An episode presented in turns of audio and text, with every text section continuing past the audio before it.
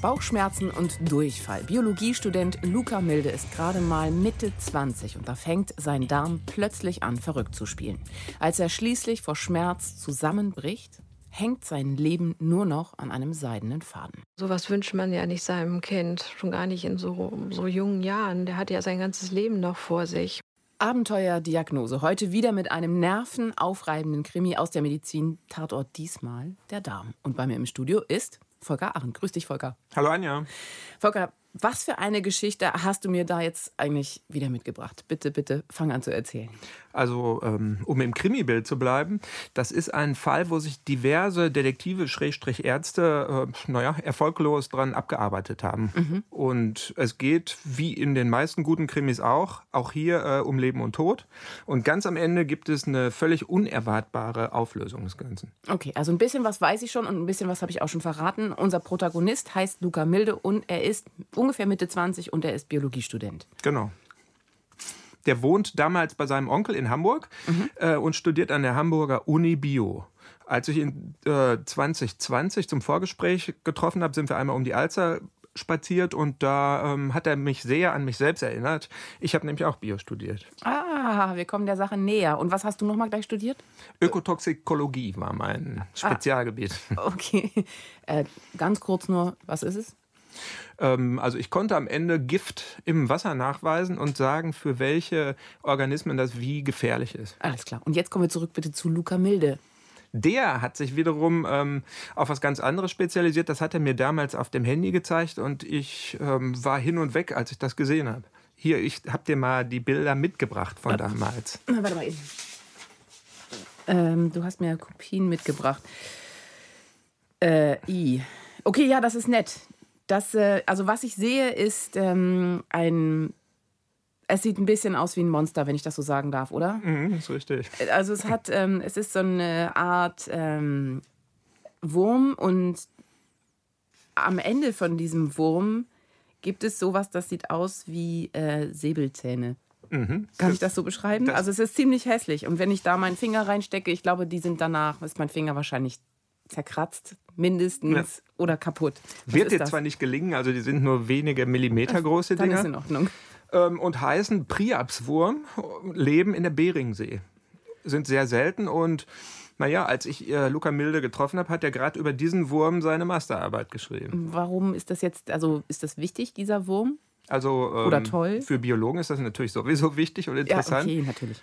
Aber äh, in seinem Fall ging es eben um diese komischen Zähne, die du schon gesehen hast. Das ist halt äh, der Eingang in den Wurm, das ist mhm. quasi sein Mund. Und man kann bisher, ist bekannt, dass es zwei von diesen Zahnreihen gibt, aber man geht davon aus, dass der ganze Speiseröhre runter bis in den Darm auch noch solche Zahnreihen zu sehen sind. Die hat aber noch niemand gesehen, weil die Würmer so klein sind, dass man die nicht einfach aufschneiden kann und da reingucken kann. Deswegen hat Luca Milde die genommen und in einem Mikro-CT, das gibt es halt auch in ganz klein für so Würmer, ähm, hat er die durchleuchten lassen und daraus dann ein 3D-Modell gebastelt. Und er hat da die doppelte Zahnreihe entdeckt oder beziehungsweise die Zahnreihe bis hin in die es Speise? zieht sich tatsächlich runter bis, äh, also Magen haben die nicht, aber es zieht sich die Speiseröhre runter. Und wie lang sind jetzt diese Würmerchen hier so? 30 cm, 40 cm, 50 cm? Also die echten Würmer sind ja sehr winzig, sind mhm. echte Winzlinge, aber das, was er ausgedruckt hat, der hat die Schnittbilder eingescannt und das Ganze dann so aufgearbeitet, dass er das einfach aus einem 3D-Drucker ausdrucken konnte. Und das Ding ist äh, 30 Zentimeter groß. Okay, also ich merke jetzt schon irgendwie, wir sind, wir, wir schweifen ein bisschen ab und du bist in deinem Biologenleben wieder zurück sozusagen. Ich würde dich jetzt gerne zurückholen, Volker, wenn das geht. Sehr gerne. Natürlich. Und äh, mit dir ein wenig weiter über Luca sprechen, weil die Würmer waren ja nicht sein Problem, sondern, wenn ich dich daran erinnern kann, heftige Bauchschmerzen, Magenkrämpfe. Genau. Ja. Und irgendwas mit einem seidenen Faden. Und wir haben auch seine Mutter schon gehört, die gesagt hat, das möchte man eigentlich, dass sein Kind es nicht hat. Genau. Es fängt natürlich wie immer alles äh, relativ harmlos an. Mhm. Er macht am Plöner See zusammen mit einer von seinen Arbeitsgruppen eine Exkursion. Da müssen sie den ganzen Tag Wasserproben nehmen und führen Messungen durch. Das ist sogar ein ganz wichtiger Termin, den er auf keinen Fall verpassen darf, hat damals eine Dozentin zumindest gesagt. Ja, und ähm, er kämpft durch den Tag mit diesen heftigen Bauchschmerzen, geht schließlich sogar in eine Apotheke und besorgt sich ein Mittel dagegen, aber äh, das bringt ihm nichts. Was ist er denn da? Also das, was du jetzt beschreibst, klingt nach einem Menschen, der eher sehr zielstrebig ist, nicht aufgibt und egal, ob da ein bisschen Bauchweh ist oder nicht, jetzt wird erst gearbeitet. Ja, das, wie soll ich ihn beschreiben? Also so ganz so zielstrebig ist er nicht. Er ist schon auch, äh, hat einen weichen Kern, würde ich sagen. Mhm.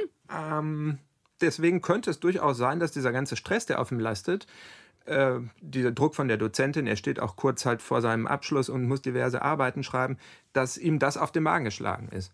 Mhm, okay. Und ähm, was passiert dann? Also Anspannung hat er, Stress hat er im Studium.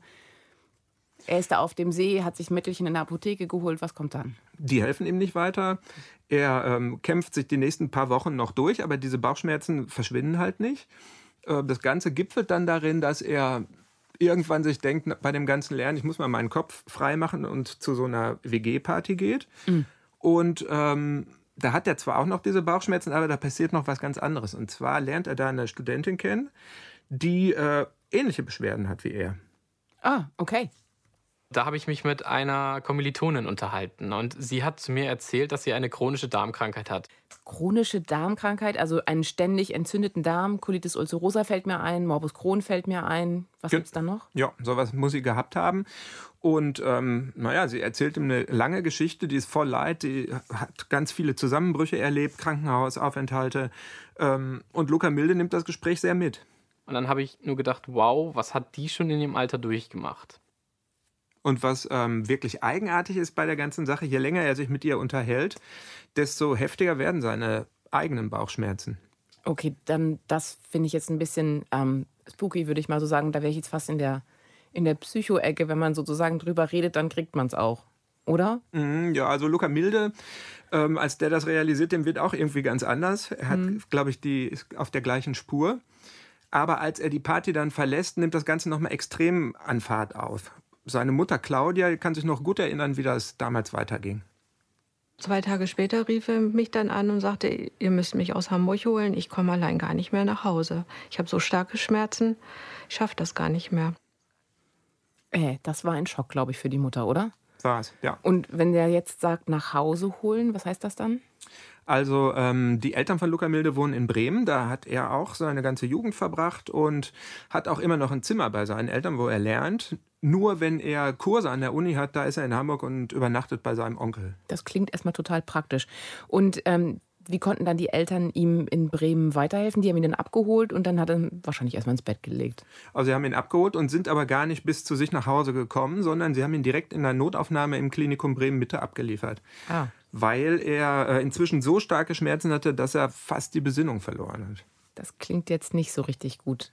Ja, ist auch nicht so richtig gut. Der äh, kommt da in die Notaufnahme, wird untersucht, ähm, und zwar von jemand aus dem Team von Professor Okenga. Das ist ein Gastroenterologe, also Magen-Darm-Spezialist dort. Und naja, sie untersuchen ihn und haben den Verdacht auf eine gefürchtete Darmkomplikation, würde ich das mal nennen, und zwar ein sogenanntes akutes Abdomen. Mhm. Das ist jetzt wieder so ein Punkt, das musst du, glaube ich, erklären. Akutes Abdomen, was ist es? Akutes Abdomen, das ist eigentlich keine Darmerkrankung im eigentlichen Sinne, sondern das beschreibt eher das gemeinsame Auftreten von Symptomen im Unterleib. Und zwar ähm, zählt dazu diese heftigen Schmerzen, die Luca Milde hat, und ein brettharter Bauch. Wenn die Ärzte diese beiden Sachen sehen, dann klingeln bei denen alle Alarmglocken, denn das kann äh, ein lebensbedrohlicher Zustand sein, schlicht und ergreifend. Und oft müssen die Patienten dann operieren, äh, weil die Gefahr eines Darmdurchbruchs besteht. Ah, okay. Und welche Krankheiten oder was kann denn das, was du jetzt gerade beschrieben hast, also diesen brettharten Bauch und das alles auslösen? Das ist tatsächlich eine ganze Menge von Krankheiten, die das machen können. Da gibt es äh, Darmentzündungen, es kann ein Darmverschluss dahinter stecken, aber es können auch Tumorerkrankungen sein, Nierenleiden, eine Entzündung von der Bauchspeicheldrüse, aber es können auch Bakterieninfektionen sein oder Viren oder Amöben, kann alles Mögliche dahinter stecken. Das ist noch längst nicht alles. Okay, verstehe. Also ein akutes Abdomen ist, kann man sagen, potenziell lebensgefährlich. Ganz genau. Okay. Luca Milde war dann also jetzt in dieser das Notaufnahme da im Krankenhaus. Und du hast mir ja am Anfang auch schon gesagt, und das hatten wir ja auch schon gesagt, dass sein Leben da an einem seidenen Faden hing. Ist das jetzt genau der Moment? Nee, das ist nicht der Moment. In diesem Fall äh, hat Luca Milde nämlich tatsächlich Glück gehabt. Sein akutes Abdomen ähm, ist nicht so schlimm, dass er operiert werden muss, sondern mhm. die Ärzte in der Notaufnahme können ihn mit konservativ, konservativen Maßnahmen, also mit Medikamenten, Schmerzmitteln und Flüssigkeitsersatz stabilisieren. Okay, und das heißt also, es ist kein Darmdurchbruch oder sowas in der Art, aber trotzdem hat er ja nun diese heftigen Symptome gehabt. Und er ist ja, was hast du gesagt, er war fast ohnmächtig im Auto von seinen Eltern und die mussten ihn erstmal in die Notaufnahme bringen. Was kommt dann? Die müssen ja noch irgendwas machen, die Mediziner. Ja, sie müssen halt rausfinden, wo es herkommt sozusagen. Und ähm, dazu machen sie eine Darmspiegelung. Sie gehen mhm. einfach vor Ort und gucken nach, was los ist, ne, was dahinter steckt. Mhm. Und ähm, als der Professor Eukenger das macht, sieht er ganz deutlich Spuren einer Entzündung an der Darmwand. Parallel dazu oder vorher hat er Blut abgenommen und hat da gesehen, dass die Entzündungswerte erhöht sind. Und wenn er diese beiden Sachen zusammenzieht, dann ist es für ihn eine relativ klare Diagnose. Das muss eine schwere Darminfektion mit Bakterien sein, die diesen äh, akute Abdomen ausgelöst hat. Dafür sprechen alle Werte und zusätzlich spricht sogar noch die Wahrscheinlichkeit dafür wie sagt man so schön, häufig ist häufig und selten ist selten.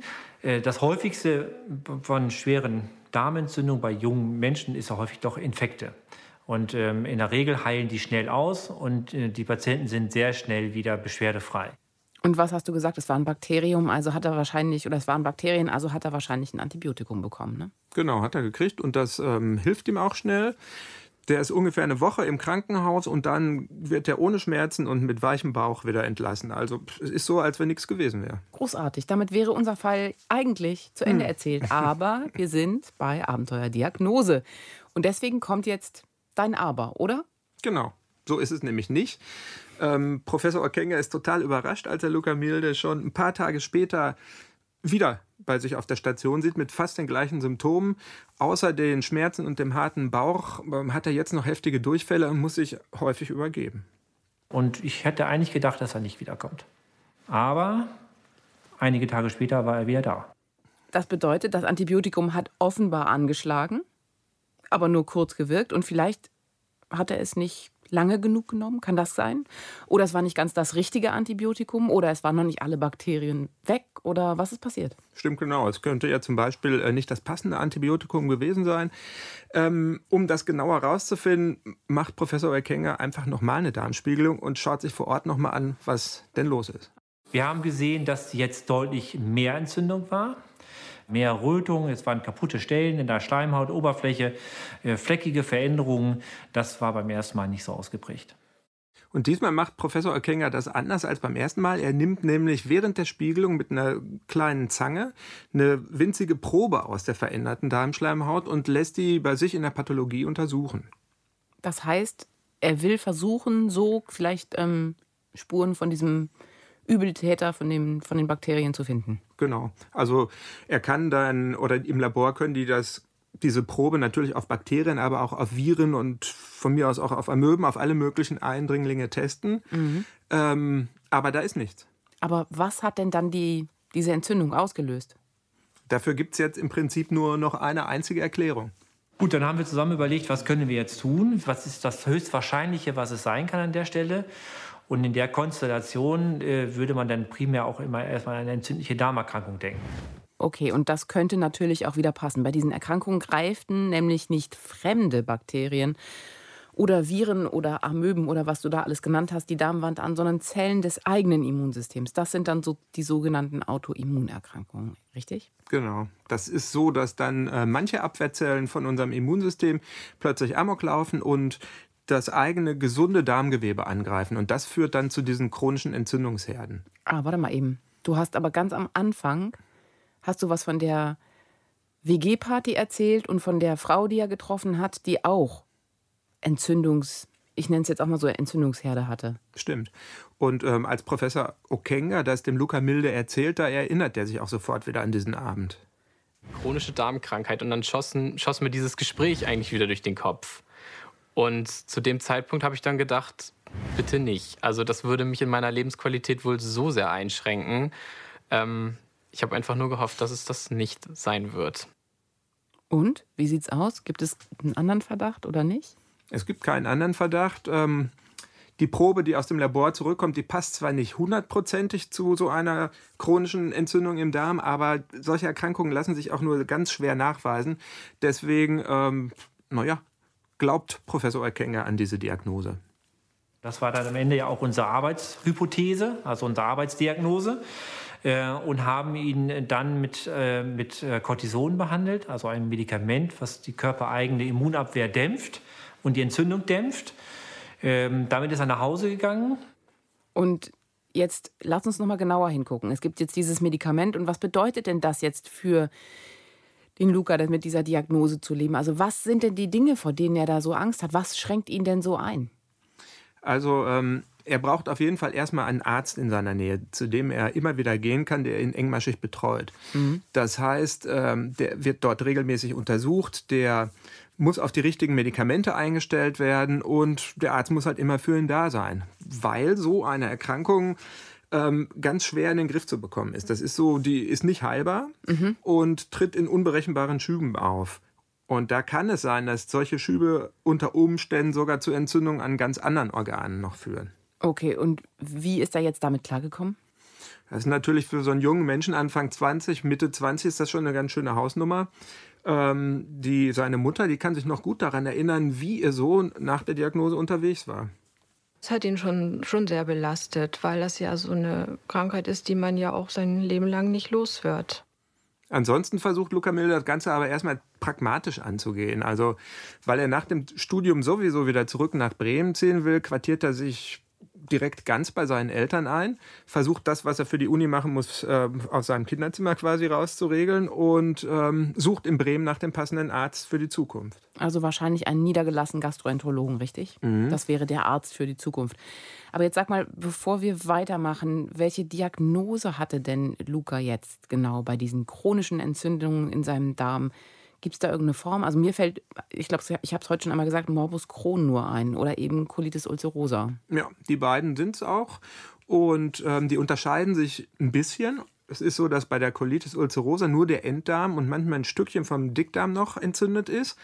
Bei Morbus Crohn ist das so, dass die Entzündung den ganzen Verdauungstrakt betrifft. Also es kann vom Mund bis zum After gehen. Ähm, ja, und es gibt auch viel tiefere Entzündungen in die Schleimhaut hinein bei dem Morbus Crohn. Bei Luca Milde vermuten die Ärzte aber die Colitis ulcerosa, also die vielleicht ein bisschen mildere Form. Okay, und das bedeutet für ihn also, dass er zurückgeht nach Bremen, sich einen Facharzt sucht, der ihn richtig einstellen soll. Und dann? Ja, er geht zurück nach Bremen und landet so bei dem Gastroenterologen Vassilios Kardalinos der soll ihn erstmal auf das Cortison einstellen, was er ja ähm, von dem Professor Okenga mitbekommen hat, aber äh, der kriegt die Entzündung einfach nicht in den Griff.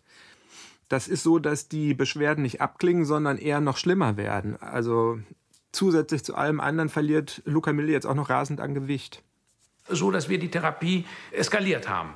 Wir haben gesagt, oh, da muss noch mehr äh, gemacht werden und dann bekamen wir auch richtig auch äh, Immunsuppressiva, also Medikamente, die, die die Immunabwehr weiter runtersetzen. So, und das war jetzt der Arzt, also Vassilos Kardilinos, richtig? Ja, fast. Vassilios Kardalinos. Na gut, okay, entschuldige, ich habe es jetzt so schnell nicht mitgekriegt. Und jetzt sag mal, was möchte der gerne machen mit diesen Immunsuppressiva? Was hat es da auf sich? Also ähm, Cortison ist eigentlich auch ein Immunsuppressivum, aber mhm. ähm, da gibt es heute noch viel stärkere, und zwar eine ganze Reihe, die das Immunsystem einfach noch viel besser unterdrücken können als das Cortison. Und da nehmen die Ärzte häufig Chemotherapeutika, also Sachen, die aus der Tumortherapie kommen. Da ist bekannt zum Beispiel Cyclophosphamid oder Metho Methotrexat. Ah, okay. Ähm, ja, und so, auf so ein Mittel setzt der Dr. Kadalinus nun, um die Entzündung, also sprich diese amoklaufenden Zellen, in den Griff zu kriegen. Und? Klappt? Nee, es klappt leider nicht. Also es geht äh, eher noch weiter bergab mit ihm. Inzwischen muss Luca Milde wegen der Durchfälle gut 30 Mal am Tag zur Toilette und die Unterleibsschmerzen hält er nur noch mit starken Schmerzmitteln aus. Das heißt natürlich, nachts kommt er gar nicht mehr zur Ruhe und tagsüber ist er total kaputt außer seinen Eltern und seiner Freundin, Joanna Brause heißt die, äh, trifft er in der Zeit überhaupt niemand. Man wusste heute nicht, was morgen ist oder man wusste nicht mal morgens, was nachmittags ist, äh, sondern ja, man musste wirklich von Tag zu Tag gucken, wie ist die Lage morgens, wie stark sind die Schmerzen morgens, wie entwickeln sie sich den Tag, den Tag über. Ähm, ja, also man konnte eigentlich gar nicht richtig planen. So, und das war jetzt Johanna Brause. Und das mhm. klang gar nicht so schön, was sie erzählt hat. Nee, das fand sie, glaube ich, auch nicht so schön. Wahnsinn. Und das mit Mitte 20. Ich meine, Mitte 20 ist man eigentlich unterwegs und möchte raus und feiern oder seinem Studium nachgehen oder irgendwas tun. Und jetzt passiert das und selbst diese eskalierte Therapie, die schlägt ja nicht so richtig an. Mhm. Stellt man sich das Ganze jetzt nur mal vor, wie könnte man diese Diagnose nochmal auf den Prüfstand stellen? Also was müsste jetzt als nächstes kommen, um dem Ding etwas näher zu kommen? Was passiert dem Jungen da? Also sagen wir mal so, der Vassilios Kadalinos, der wird schon auch skeptisch zu diesem Zeitpunkt und beschließt, ähm, sich Luca Mildes Darm jetzt nochmal selber genauer anzugucken. Die nächste Darmspiegelung. Ganz genau. Ähm, ja, aber auch die bringt ihn wieder kein bisschen weiter. Also das war so, dass er eine Schwellung hatte, er hatte eine, eine Rötung der Schleimhaut, aber so, so Geschwüre, so typisch hat er nicht gehabt. Also kein eindeutiges Ergebnis. Eine Rötung der Schleimhäute, ja, aber nicht die typischen Entzündungsherde. Und nu? Ähm, naja, die Zweifel von dem Vassilios Kadalinos werden immer größer. Er ist sich nicht mehr sicher, ob es sich überhaupt um eine Colitis ulcerosa handelt und er plant jetzt, ähm, die Therapie nur noch ein einziges Mal zu eskalieren mit einem noch stärkeren Mittel und falls das nicht klappt, dann will er weitersuchen. Okay, erzähl, klappt es? Ja, also die letzte Waffe, die er jetzt überhaupt noch äh, im Köcher hat gegen diese Amokläufer, sind Biologika. Das sind Biolo biotechnologisch hergestellte Eiweißstoffe, genauer gesagt Antikörper, und die greifen ganz gezielt diese Entzündungszellen an oder auch entzündungsfördernde Botenstoffe vom Immunsystem. Äh, und somit lässt sich so eine Entzündung in den Griff kriegen. Das sind quasi Supermittel, Hightech-Mittel oder was ist das? Genau, es sind Hightech-Mittel, die gibt es so ungefähr seit der Jahrtausendwende und da war das fast eine Revolution, als sie auf den Markt kamen. Ähm, also die werden heute bei diversen Rheumaleiden eingesetzt, weil sie einfach deutlich besser wirken als diese Zytostatika. Okay, meine wichtige Frage. Helfen diese Biologika Luca Milde? Eher das Gegenteil ist der Fall, aber hör selbst. Nachdem ich die Spritzen genommen habe, hat sich mein Zustand deutlich verschlechtert. Also wirklich ganz, dann war es wirklich, dass ich gar nichts mehr konnte. Also deutlich verschlechtert ist für mich jetzt wirklich kaum vorstellbar. Das finde ich wirklich schwierig, weil, was hatten wir, 30 Mal ist er am Tag auf die Toilette gegangen, Magenschmerzen ohne Ende. Was heißt das jetzt? Wie geht es mit ihm weiter und vor allem, wie geht es ihm? Weil viel schlechter kann ich mir nicht vorstellen. Naja, es geht ihm tatsächlich jetzt an die Substanz. Ich würde sagen, körperlich und auch seelisch. Bleiben wir mal bei dem körperlichen Aspekt. Also er bringt jetzt kein bisschen mehr herunter, weil er so viel Schmerzen hat und wird dementsprechend immer dünner. Er hat jetzt zu dem Zeitpunkt schon ungefähr 15 Kilo verloren. Und ähm, wenn er nicht auf der Toilette sitzt, liegt er schmerzgekrümmt in seinem Bett. Also das, so kann das nicht weitergehen. Das ist ja kein, kein, keine Form mehr, oder? Ja, klar. Ja. Also was passiert? die Mildes ziehen die Notbremse. Es ist so, dass die eine zweite Meinung wollen und Ja. Mutter Claudia hat, weil sie ja wusste, dass ihr Sohn diese chronische Erkrankung hat, im Internet recherchiert und ist dabei auf eine Klinik gestoßen in Hamburg, die ähm, ist sehr renommiert und bekannt auch für Behandlung von eben diesen chronischen Darmerkrankungen. Und da fährt sie mit Luca jetzt hin. Und dann haben wir ihn ja ins israelitische Krankenhaus nach Hamburg gebracht. Und da ähm, trifft sie dann auf einen ziemlich erfahrenen Magen-Darm-Spezialisten. Das ist der Professor Peter Leier. Den hatten wir schon ein paar Mal bei Abenteuerdiagnose. Der hatte immer sehr schwierige Fälle. Ähm, ja, und als der Luca Milde das erste Mal sieht, da ist er sich noch ziemlich sicher, dass er den Fall mit links lösen kann. Aber hör selbst. Es war ein, ein junger Patient, der äh, offenbar eine chronische Darmentzündung hatte. Er hatte schwere Durchfälle, äh, war krank, das weiß ich noch. Und ähm, ich dachte, das kennen wir, das kriegen wir hin. Das klingt super. Und? Kriegen Sie es hin? abwarten. Ich sage nur, ähm, er war sich vielleicht ein bisschen zu sicher an der Stelle. Ähm, also als erstes will auch Professor Peter Leier noch mal einen Blick in den Darm von Luca Milde werfen, um sich einen Überblick zu verschaffen. Wieder eine Darmspiegelung. Genau. Und die lässt dieser ähm, Chefarzt jetzt von einer Kollegin machen und erkundigt sich am nächsten Morgen, was denn dabei rausgekommen ist. Und hatte mir Bilder gezeigt und hat gesagt, "Scha- schauen Sie, das ist kein Morbus Crohn, das ist keine Colitis, das ist was anderes. Okay, das klingt doch jetzt nach so einem Wendepunkt in unserer Geschichte und nach einer neuen Spur. Richtig. Das ist eine echte neue Spur, weil diese Bilder aus dem Darm, die passen für die Experten in Hamburg einfach nicht zu einer entzündlichen Darmerkrankung. Sie ähm, sehen darin eher die Folgen von einer Durchblutungsstörung in der Darmwand. Okay, Durchblutungsstörung. Aber was ist da mit der Entzündung und der angegriffenen Schleimhaut? Die ist ja wahrscheinlich noch da und noch zu sehen. Also zu der Entzündung, da ist es so, ist, äh, bei dieser Vermutung, die Sie haben, äh, liegt tatsächlich eine Entzündung vor. Allerdings ist die nicht in den Schleimhautzellen in der Darmwand, sondern in den kleinen Gefäßen, die darin verlaufen. Mhm. Das Ganze nennt sich dann Kleingefäßvaskulitis, also eine Entzündung in den Gefäßen und nicht in der Darmwand. Und äh, naja, da ist es im Prinzip der gleiche Mechanismus. Diese Amokläufe aus dem Immunsystem greifen nicht den Darm an, sondern die Blutgefäße da drin. Aber äh, die Darmwand und auch die Schleimhaut, beides sahen auf Bildern wirklich schlimm aus. Mhm. Da ist, kann man sich so erklären, diese winzigen Adern in der Darmwand, die verstopfen irgendwann durch die Entzündung und können das Blut nicht mehr bis an die Darmwandzellen bringen, an die Schleimhautzellen und die sterben schlicht und ergreifend ab. Und dieses Bild, was sich dann ergibt, das ähnelt total einem Bild von so einer chronischen Darmerkrankung. Okay, aber all das ist ja bisher auch nur ein Verdacht. Genau. Ähm, und wieder, ähnlich wie bei dem Professor Okenga auch, lässt auch Professor Leier sich eine kleine Probe aus dem Darm geben und lässt die in der Pathologie untersuchen. Das war dann noch eine Darmspiegelung wahrscheinlich. Nee, in dem Fall, also hat er das bei der Kollegin mitmachen lassen, die hat direkt eine Probe genommen und die Pathologin sucht darin jetzt äh, nach den entzündeten Äderchen. Okay, und ähm, diese Darmprobleme stecken also womöglich so ähm, hinter einer kleinen, wie hast du es genannt, kleinen Gefäßvaskulitis, mhm. so war das Wort. Aber was bedeutet denn das jetzt für Luca? Ja, also die Diagnose ist jetzt nicht äh, in Anführungsstrichen besser als die von so einer chronischen Darmerkrankung, sondern es ähm, ist so, dass diese Entzündungen nicht nur die Adern im Darm befallen können, sondern alle möglichen anderen Adern im Körper auch. Also die wüten unter Umständen in der Lunge, im Herzen, in den Augen oder an irgendeinem anderen Organ. Und äh, naja, das Krasse, sage ich mal, daran ist, dass keiner weiß, wann und wo die Immunzellen das nächste Mal zuschlagen. Das klingt jetzt auch nicht wirklich gut. Nee, das ist es auch nicht. Äh, Claudia Milde, die Mutter, hat da auch schwer dran zu knacken gehabt.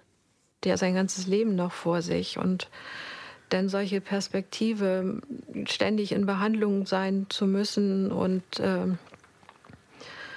immer, immer mit so einer tickenden Zeitbombe im Körper zu leben. Das wünscht man wirklich niemandem. Aber bisher ist das ja alles erstmal noch nicht bewiesen. Das heißt, das Ergebnis aus der Pathologie, ähm, das steht noch nicht da oder ist noch nicht, steht noch nicht fest. Und wir sind ja auch irgendwie bei Abenteuerdiagnose. Ich finde es mal wieder Zeit für ein Aber.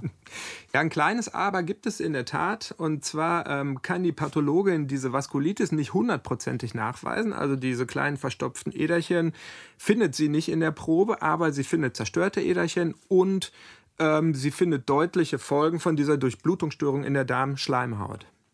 Bei den Proben kam am Ende dann heraus, es ist tatsächlich eine, eine Erkrankung, die äh, die Schleimhaut verändert, weil die Schleimhaut schlecht durchblutet wird. Und damit ist Peter Leier jetzt so gut wie sicher, dass es sich wirklich um so eine Vaskulitis handelt und beginnt auch gleich mit der Therapie. Und das ist in diesem Fall äh, tatsächlich ein Lichtstreif am Horizont. Das klingt total gut in diesem Falle mit dem Lichtstreif, aber warum? Weil sich solche Vaskulitis-Erkrankungen mit dem passenden Medikament oft sogar besser behandeln lassen als chronische Darmerkrankungen. Und ja, also bei Luca Milde ist es tatsächlich auch so. Die Durchfälle haben aufgehört, er hatte einen Stuhlgang, der war nicht mehr blutig. Es war alles äh, prima. Und äh, er war auch ganz begeistert. Nach fünf Wochen haben wir ihn dann endlich nach Hause geholt. Er war auch, ähm, es ging ihm gut. Er hat sich auch so gefreut, wieder zu Hause zu sein. Das ging ihm sogar so gut, dass seine Mutter damals für ihn eine kleine Willkommensparty organisiert hat und er das richtig genossen hat. In dem Moment ging es mir auch wirklich gut. Also ich hatte jetzt keine Schmerzen und nichts. Es hat das alles so ein bisschen überdeckt. Und ich habe das Gefühl gehabt, dass, dass mir jetzt geholfen wurde und dass es jetzt wirklich bergauf geht. Na endlich, es geht bergauf. Mhm. Die Diagnose steht, die Medikamente helfen, es geht ihm besser. Bitte sag jetzt nicht, dass es wieder bergab geht. Naja, ich würde sagen, das dicke Ende kommt tatsächlich erst noch. Oh, okay. Ähm, am nächsten Morgen nach seiner Entlassung sind die Durchfälle und die Schmerzen nämlich wieder da. Und mhm. zwar diesmal so heftig, dass er es gerade eben noch schafft, seine Mutter anzurufen und dann im Flur bewusstlos zusammensackt. Komm bitte sofort nach Hause, es ist was passiert. Ja, und als ich in unsere Straße einbog, da stand da auch schon der Notarztwagen vor der Tür. Das war ein Schock für die Mutter, glaube ich. Ja, das war. Und wieder Notaufnahme wieder Notaufnahme, wieder akutes Abdomen, nur dass es diesmal viel, viel schlimmer war, ist als bei den Malen davor. Der weitere Verlauf hat dann gezeigt, dass er äh, eine Darmperforation hatte, dass der Darm gerissen war. Ein absoluter Notfall. Er musste sofort operiert werden. Man hatte uns dann gesagt, dass ihm ein, ich glaube, 30 Zentimeter langes Darmstück entfernt wurde und er jetzt einen künstlichen Ausgang hatte. Das, das reißt einem den Boden unter den Füßen weg. Stell dir das vor, du wachst auf, hast einen riesen Schnitt am Bauch und wenn du genauer hinguckst, siehst du, dass du einen künstlichen Darmausgang hast mit Anfang 20. Das ist natürlich für Luca Milde richtig hart. Er braucht äh, psychologische Hilfe, als er das realisiert. Mhm, das verstehe ich. Das war das erste Mal in meinem Leben, wo ich dachte, dass, da musst du jetzt jemanden haben, mit dem du da richtig drüber reden musst, der dir da irgendwie so ein bisschen zeigt, ähm, so und so läuft, so, so läuft der Weg jetzt weiter. Ich bin jetzt ehrlich gesagt ein bisschen verwirrt. Also wir haben verschiedene Diagnosen gehabt. Nichts hat wirklich funktioniert. Die Vaskulitis war es irgendwie dann doch nicht so richtig und irgendwie die Medikamente helfen auch nicht. Vielleicht sind sie auch zu schwach dosiert gewesen. Was weiß ich denn und was kommt denn jetzt als nächstes? Fragen, die sich die Ärzte jetzt auch stellen. Ähm es ist so, Luca Milde liegt ja jetzt in Bremen im Krankenhaus. Das ist ein anderes als am Anfang. Das heißt jetzt St. Joseph Hospital. Mhm. Und die Ärzte dort äh, konferieren täglich mit dem Professor Leier und seinem Team in Hamburg. Ähm, naja, und nachdem die alles abgewogen haben, sehen Sie es eher so, dass das Medikament einfach noch zu schwach dosiert war und die, die Therapie wieder eskalieren müssen. Oh, dieses schlimme Wort, die Therapie eskalieren. Was bedeutet denn das für den armen Luca? Also auch gegen diese Vaskulitis-Erkrankungen sind die stärksten Mittel, die sie so im Köcher haben, Chemotherapeutika, um das Immunsystem zu dämpfen. Und bei dieser Form muss es allerdings extrem hoch dosiert werden. Das wird so hoch dosiert, dass ähm, das schwere Verläufe machen kann, dass das extreme Nebenwirkungen machen kann. Da hängt ein ganzer Rattenschwanz an Belastungen hinten dran. Okay, und das haben die Ärzte dann hoffentlich auch sich wirklich gut überlegt und Luca Milde kann so eine Infektion oder irgendwie sowas auch wirklich wegstecken. Das haben sie, aber es gibt natürlich auch keine Alternative. Was sollen mhm, sie machen? Stimmt. Ähm, und trotzdem hat Professor Leier bei der ganzen Sache aber kein gutes Gefühl. Der äh, lässt sich sicherheitshalber die kompletten 30 Zentimeter, also das ganze Stück Darm, was rausgenommen wurde, nach Hamburg schicken und lässt das von seiner eigenen Pathologin nochmal genauer untersuchen. Entscheidend war, dass die Pathologin nun die Chance hatte, äh, den gesamten Darm und insbesondere die gesamte Darmwand von der Schleimhaut bis zum Bauchfell durch, also durch die Muskulatur des Darms, durch untersuchen zu können und alle Strukturen sehen zu können. Stimmt, vorher hatte sie nur so ein Scheibchen, so was abgeknipstes, also ich würde fast sagen, so ein Schleimhautpröbchen. Und jetzt hat sie wirklich so ein ganzes Stück Darm mit einem Querschnitt und kann genau hingucken. Genau. Wie entscheidend war das? Das ist tatsächlich entscheidend. Also sie konnte ähm, einfach schlicht viel tiefer in den Darm reinschauen. Mhm. Und sie schaut sich das jetzt unter dem Elektronenmikroskop an und entdeckt da einiges. Also zum einen entdeckt sie wieder diese zerstörten Blutgefäße. Die Vaskulitis? Die Vaskulitis, genau. Aber diese kleinen Äderchen sind nirgendwo entzündet. Sie kann auch tiefer im Darm keine Entzündung nachweisen. Eine Vaskulitis scheidet also komplett aus. Dafür stößt sie in den tieferen Schichten der Darmwand aber auf was ganz anderes. Habe ich sofort Professor Leier angerufen, weil ich ja wusste, dass der Patient bisher unter der Verdachtsdiagnose Gefäßentzündung läuft. Und ich wusste ja, dass für die Gefäßentzündung, gerade wenn die so einen schweren Verlauf hat wie bei dem Patienten, werden ja, äh, dass dann ähm, hochwirksame Immunsuppressiva, also Medikamente ähnlich wie eine Chemotherapie eingesetzt werden. So, das war jetzt die Pathologin, oder? Genau, die heißt Konstanze Holl-Ulrich und arbeitet in einem Hamburger Labor. Und was hat sie ihm erzählt, dem Professor? Man kann sagen, dann äh, überschlagen sich die Ereignisse tatsächlich. Also Volker, jetzt mach's bitte nicht ganz so spannend. Was hat denn nun Frau Holl-Ulrich da jetzt gesehen? Ähm, der Reihe nach. Also kurz nach der Entdeckung von der Pathologin wartet Luca Milde mit seiner Mutter auf dem Flur von dem Josefs Hospital auf die Stationsärztin. Mhm. Und zwar soll er eigentlich jetzt heute äh, von Bremen in eine Spezialklinik nach Bad Bramstedt verlegt werden, um da diese Chemotherapie zu bekommen. Er weiß zwar noch nicht genau, wie er das überhaupt überstehen soll, aber er hat halt, wie schon gesagt, keine Alternative. Mhm. Als die Stationsärztin jetzt schließlich mit den Entlassungspapieren zu den beiden kommt, ähm, ist plötzlich nichts mehr, wie es war. weil Professor Leuer, Leier hoffentlich gerade angerufen hatte und von irgendeinem Ergebnis berichtet hat. Genau, die Stationsärztin hat mit dem Professor äh, konferiert und kann Luca Milde und seine Mutter extrem beruhigen. Ich weiß nicht mehr ihre genauen Worte, aber es war in die Richtung, ich spiele heute mal den Weihnachtsmann. Die Medikamente können alle abgesetzt werden, das Cortison kann ausgeschlichen werden. Zur Kur müssen sie nicht, sie brauchen kein Chemotherapeutikum, es ist alles prima. Wir, wir standen da und haben uns nur angeguckt und haben gesagt, was hat sie jetzt eben gesagt?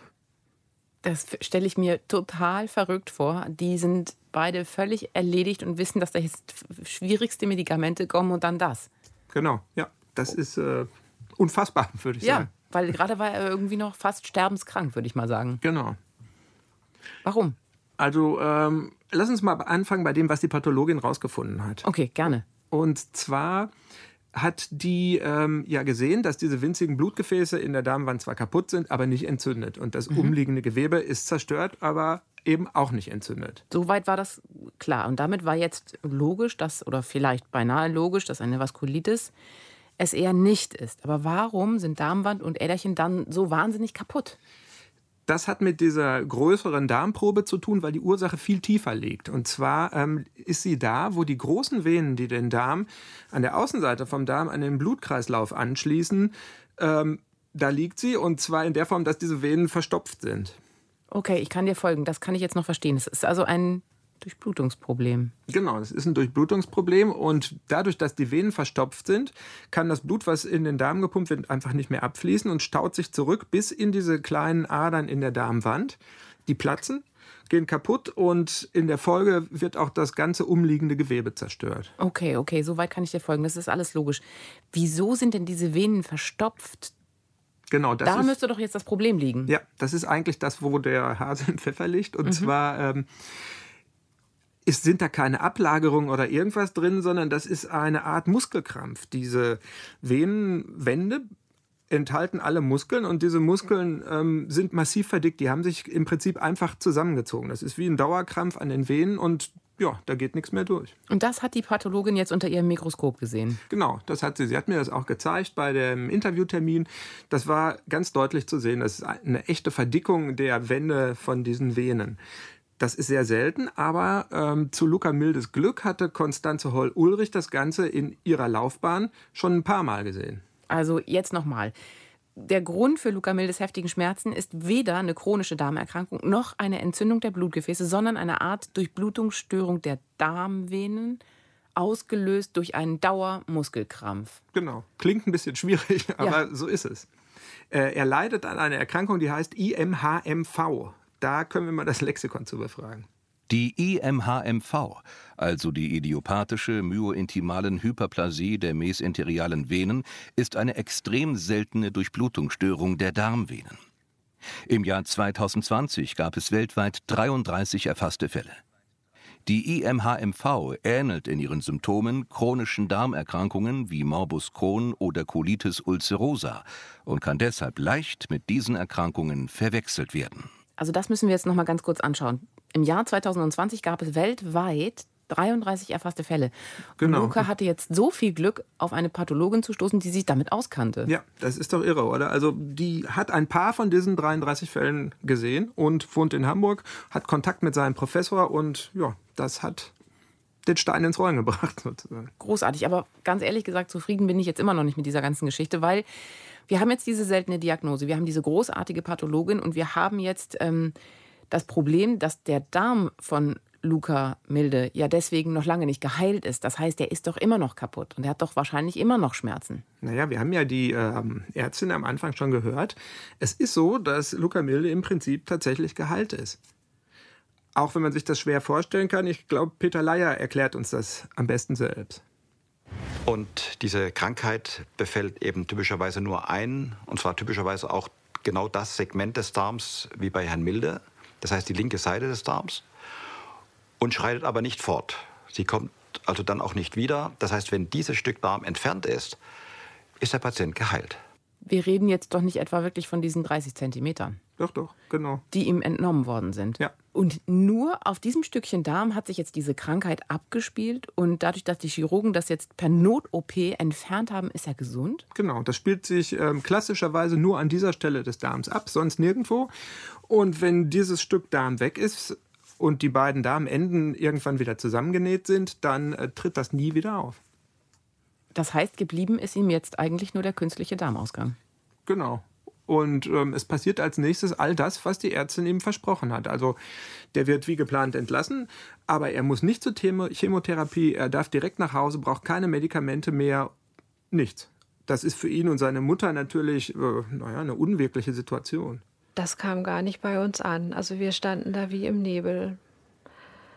Das werde ich nie vergessen, diesen Moment. Wir sind dann nach Hause gefahren und äh, haben uns das ein paar Mal durchgelesen und erst dann haben wir begriffen, was das bedeutet. Ich habe lange gebraucht, um das zu realisieren, was mir da wirklich erzählt wurde gerade, dass ich plötzlich geheilt bin. Also ich, dass ich erstmal fast ein Jahr mit einer Krankheit rumgelaufen bin, die meine Lebensqualität so sehr eingeschränkt hat, und plötzlich heißt es, du bist gesund. Also dieser Kontrast, der war so stark, dass ich gebraucht habe, um das Ganze erstmal zu verarbeiten.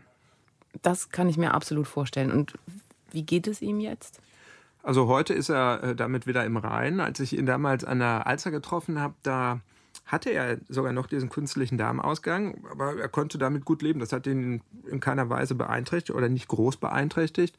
Und kurz nachdem unser Film gelaufen ist, ist er nochmal zu dem Professor Leier in die Klinik gegangen und dort wurde dann der Darmausgang, der künstliche, zurückverlegt. Das heißt also, ne, die normalen Darmenden wurden wieder vernäht, das Stück wurde rausgenommen und das lief alles ohne Komplikation. Großartig. Und weißt du, wie es ihm heute jetzt wirklich geht?